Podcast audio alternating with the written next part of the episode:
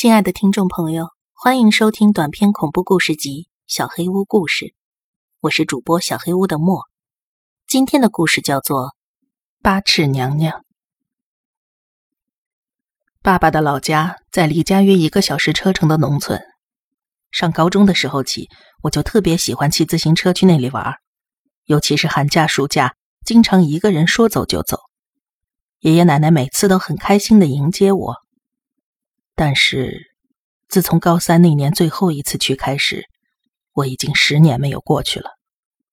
这不仅仅是没有去，而是变成了不能去。高三那年春天，有一天天气特别好，我开心的骑车飞奔到了爷爷家。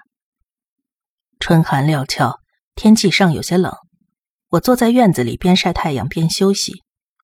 正当我很放松的时候，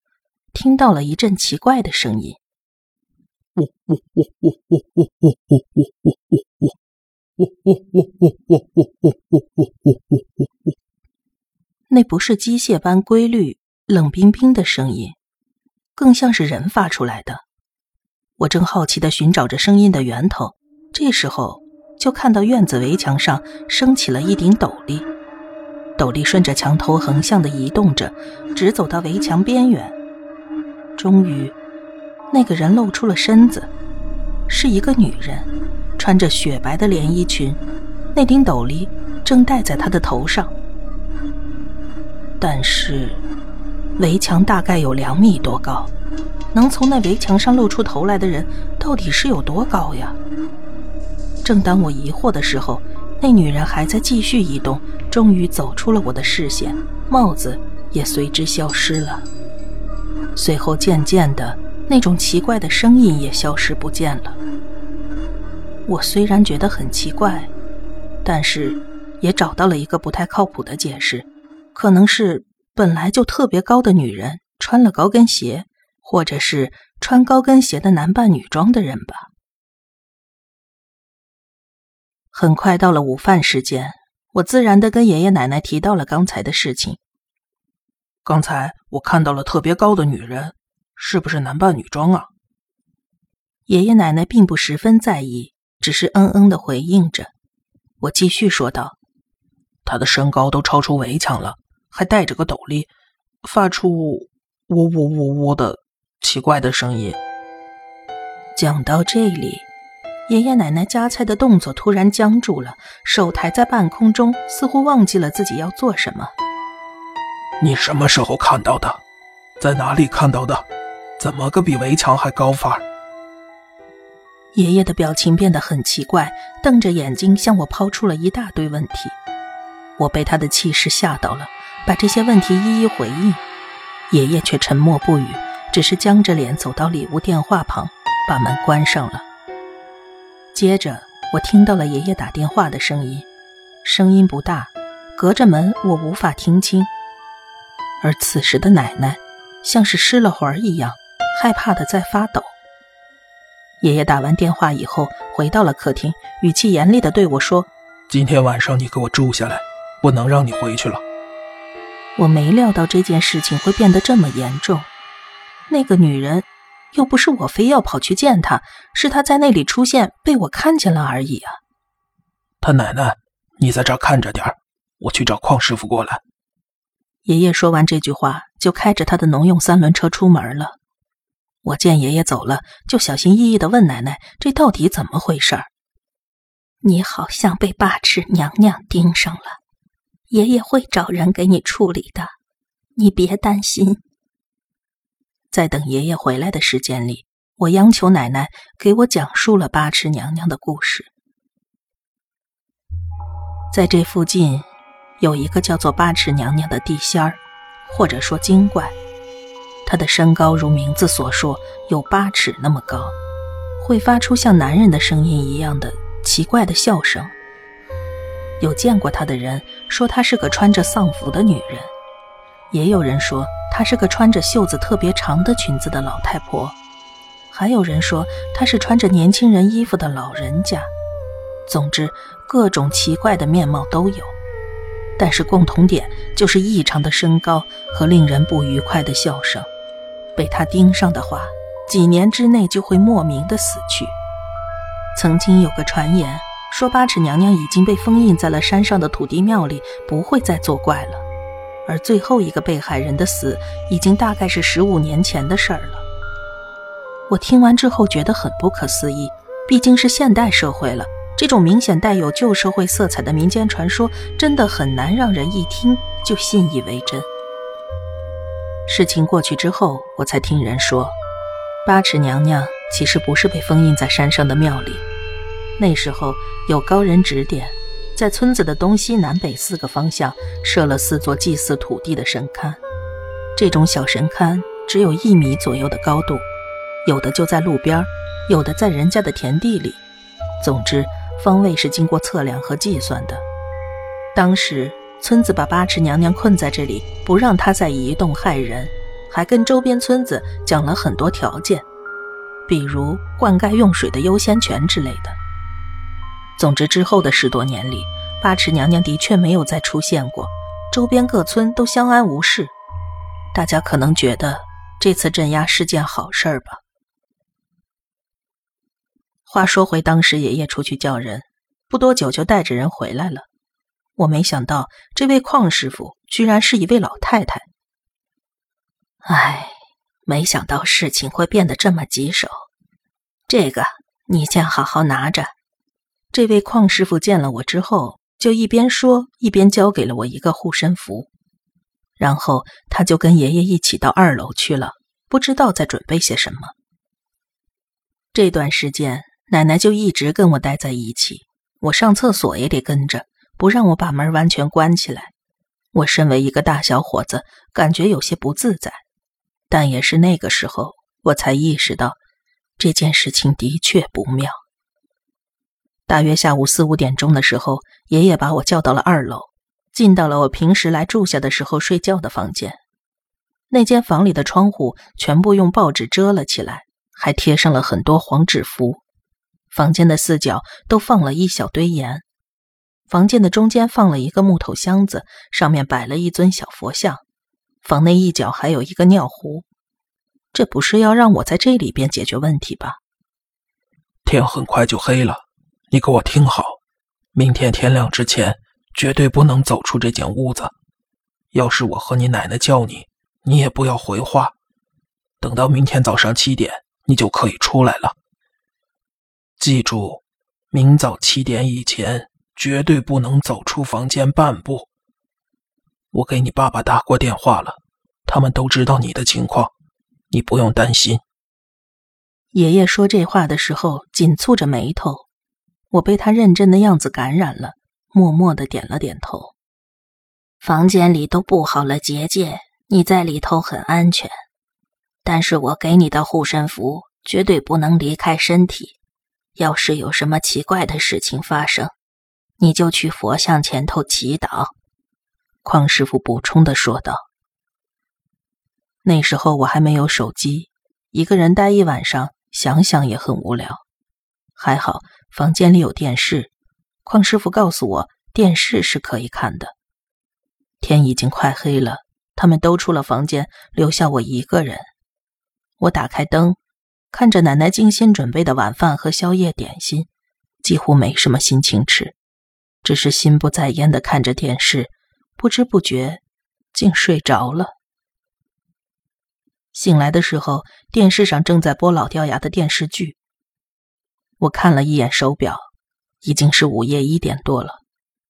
这个钟点醒过来让我有些心烦，正打算努力酝酿睡意的时候，我听到了窗户玻璃上。传来“抠抠”的声响，那不是小石头撞到玻璃的声音，我觉得更像是手指甲敲击发出来的。想象了一下那幅场景，我起了一身鸡皮疙瘩，顿时睡意全无，只好起身倒了杯水喝下去，并且努力说服自己这是风声，但还是觉得很恐怖，只好把电视机开到最大声，强迫自己看电视。在这个时候，门口传来爷爷悠悠的声音：“喂，你没事吧？要是害怕，就别逞强了，出来吧。”我起身正准备往门口走，却突然想起了爷爷的话，便停住了脚步。那个声音又出现了：“怎么了？你可以过来呀。”尽管这个声音跟爷爷的十分相似，但那并不是爷爷。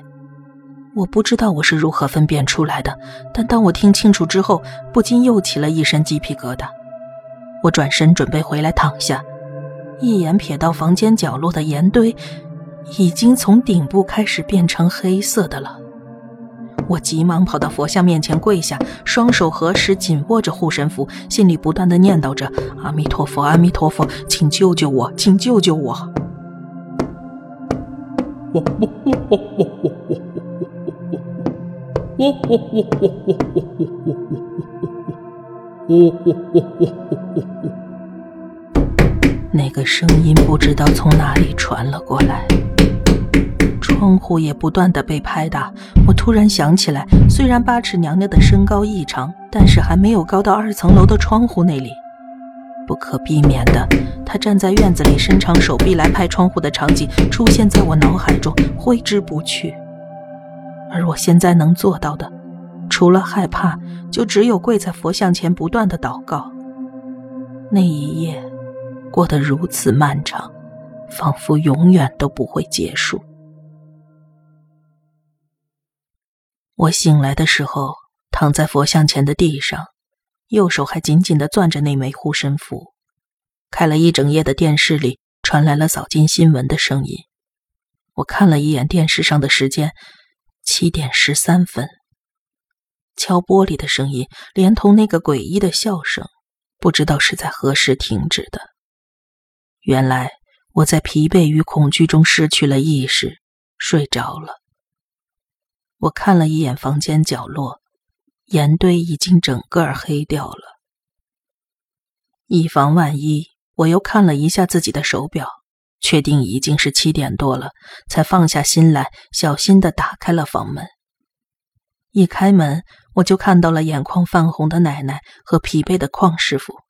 原来他们在房门外守了我一夜，我心里十分感动。奶奶过来抱住我，流着眼泪说道：“太好了，太好了。”但也没有耽搁太久，奶奶就拉着我到了楼下。原来爸爸一大早也过来了。这时爷爷站在院子里朝我喊：“快点出来，上车。”原来事情还没有结束。出了院子，我看到一辆很大的面包车。好几个男人站在车附近，正在抽着烟。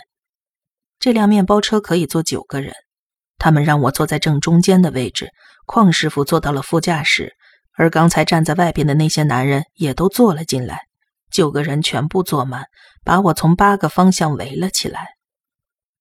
坐在我右手边的是一个大概五十岁的大叔，他帮我整理了一下衣服，看着我的眼睛说道：“得辛苦你了，小伙子。”我知道你很好奇，但是从现在开始，你得闭上眼睛，低着头，好好坐着。我们这些人都是看不见他的，只有你能看见，所以你一定不要睁眼睛。我说好了之后才能睁开。我郑重的点了点头。随后由爷爷的农用三轮打头，我们这辆面包车在中间，有爸爸的轿车压尾。这个小型的车队就出发了。车队行驶的非常缓慢，时速最多也就二十迈左右。有这么多人一起来帮忙，我心下安定了许多，便深吸了一口气，闭上了眼睛。车上很安静，大家都没有什么交流，我也只是随着车子无意识的晃动。估计行驶了十分钟左右。邝师傅小声的说道：“这里就是难关了，闭好眼睛。”说完，他开始念诵起了佛经。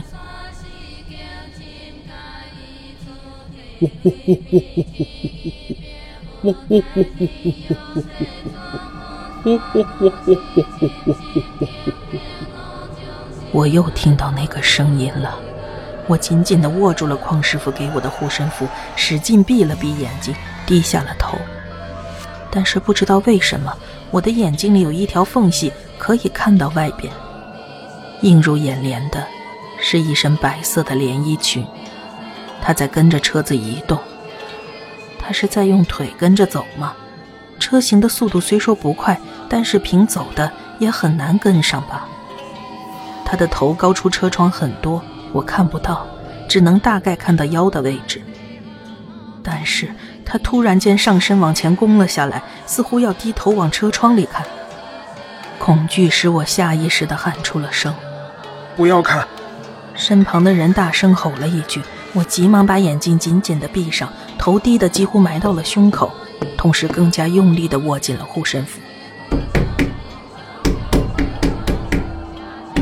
敲击玻璃的声音出现了，我周围的人好像也听到了这个声音，有几个人发出了小声的疑问。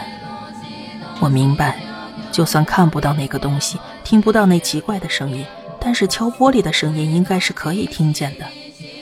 匡师傅念佛经的声音更大了。车子又行驶了不知道多久，我似乎慢慢听不到那诡异的笑声和敲玻璃的声音了。与此同时，邝师傅略带喜悦的声音传来：“解决了。”周围沉默的男人们也都松了一口气，拍拍我的肩膀说道：“太好了，太好了！”我睁开眼睛，看到了他们真诚的笑容，也忍不住露出了感激的微笑。车子继续行驶，到了大路上停了下来，大家都下了车。爷爷和爸爸带着我，对那些大叔和大哥哥们一一握手鞠躬，表示感谢。邝师傅走过来跟我说要看看护身符，我这才发现自己仍然无意识的紧紧攥着它，摊开手心，已经全部变成黑色的了。邝师傅说：“虽然我觉得没什么问题了。”但是以防万一，我再给你一个，你再戴一段时间。然后他拿给我一个新的护身符。我坐上爸爸的车，连自行车都没有回爷爷家去，直接回了家。回家的路上，爸爸跟我讲述了他儿时的小朋友被八尺娘娘盯上而后丧命的事情，也听说有人因为被盯上，举家搬到了很远的城市里。爸爸跟我说，坐在面包车上的男人们全部都是跟爷爷那一辈儿有血缘关系的人，也就是说，跟我有比较远的血缘关系。而开车走在前头的爷爷和走在后边的爸爸，当然都是我的至亲。这么安排是为了尽可能的混淆八尺娘娘的感觉，在一夜之间能够凑齐家族里的七个男人，也是挺不容易的一件事儿。再加上白天开车收服那个东西，肯定比晚上要安全一些，所以才把我关在房间里待了一晚上。而在路上的时候，爷爷和爸爸也早就有了最坏的打算，就是代替我被八尺娘娘收走。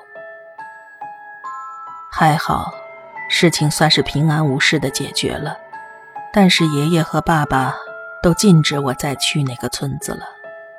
一回到家，我就给爷爷打电话报了平安，顺便我还问了他那件很疑惑的事情：到底那天晚上他有没有跟我说话？结果爷爷说绝对没有。果然是八尺娘娘做的呀！八尺娘娘盯上的多数都是小孩子或者青少年，想想看，在那种恐惧的情况下，被自己的亲人呼唤。孩子们多数都会放下戒心，走出来的。这件事儿过去十年之后，我都差不多要忘记了。有天奶奶打来电话，告诉了我一个不好的消息：封印八尺娘娘的小神龛，不知道被谁弄坏了，好像就是往你家方向的那一座。在之后的一年爷爷去世了家里人都不让我去参加葬礼。奶奶说爷爷在弥留之际躺在床上没办法坐起来还要叮嘱奶奶告诫我千万别过去。虽然时间久远我对那时候的记忆慢慢模糊了也试图说服自己那是过度迷信的事情